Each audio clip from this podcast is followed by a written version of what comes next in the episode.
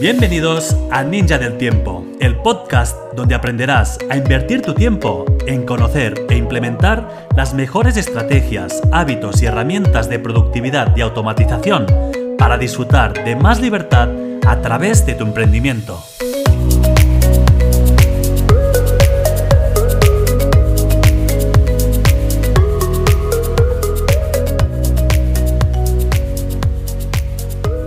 Hola, soy Josep Turón y en el episodio de hoy voy a hablarte sobre la importancia de tener bien identificada cuál es la joya de la corona de tu negocio.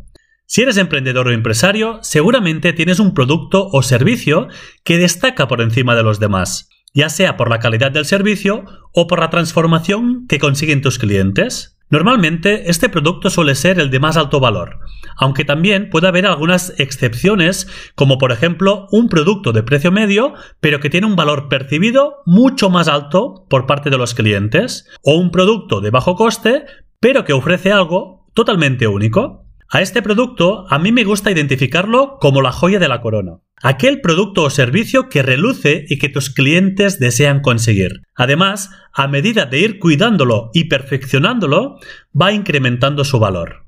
Mike Mihalovich, en su libro Clockwork, habla de este concepto como el par. Protege a la abeja reina. Muchas veces este producto o servicio no marca tanto la diferencia por lo que hacen, sino por cómo lo hacen. El trato, la atención, el cuidado, la rapidez, la calidad. Tener identificada la joya de tu corona hará mejorar tanto la rentabilidad de tu negocio como tu calidad de vida. ¿Sabes cuál es la tuya? Si la respuesta es no, Puedes descubrirla de diferentes maneras. Una de ellas puede ser preguntar a tus clientes. Interésate por su experiencia. Pregúntales sobre qué fue lo que les hizo decidir contratarte a ti o comprar un producto determinado, o cuál es la razón por la cual volverían a comprarlo o a recomendarlo. Otra fuente de información pueden ser las reseñas. Tanto si eres un negocio online como offline, seguramente alguno de tus clientes habrá valorado su experiencia. Fíjate en lo que dice. La forma interna para poder descubrirla es haciendo una dinámica con tu equipo para poder identificar cuál es el aspecto que es más importante para todos. Si en cambio eres un freelancer o no dispones de reseñas ni equipo, también puedes revisar comunicaciones que hayas tenido con tus clientes a través de email o WhatsApp. Seguramente en ellas vas a encontrar feedback de su experiencia como cliente. Y si aún no dispones de tantos clientes como para poder hacer este análisis, puedes empezar a diseñar tu joya. Identifica cuáles son tus valores y cómo los vas a transmitir a través de lo que ofreces. ¿Cómo quieres que se sientan tus clientes? ¿Qué quieres que consigan? ¿Cómo lo van a conseguir? ¿Qué te gustaría que digan de ti?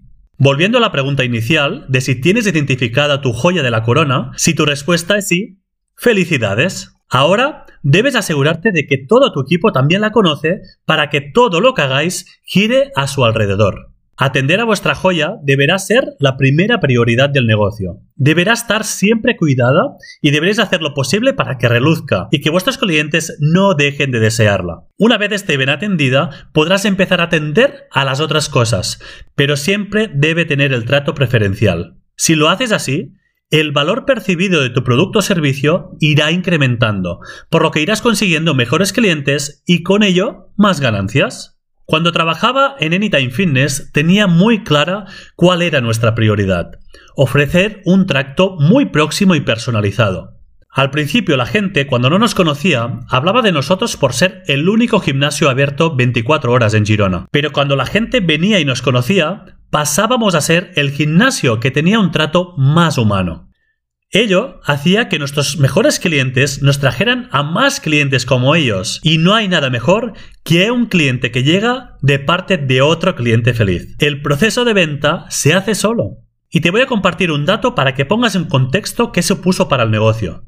En los gimnasios, de media, un cliente está inscrito durante 8 meses. Y en nuestro club, el tiempo medio de permanencia era de 15 meses, prácticamente el doble. Y teniendo en cuenta que es mucho más caro conseguir un nuevo cliente que hacer que un cliente actual siga confiando en tus servicios, no hace falta decir que la rentabilidad del negocio era cada vez superior.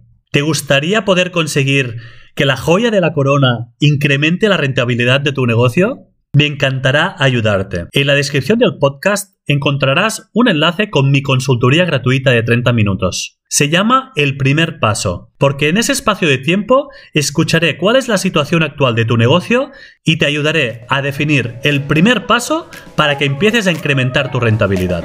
Te espero en la sesión y mientras tanto nos vemos en Instagram, Ninja del Tiempo.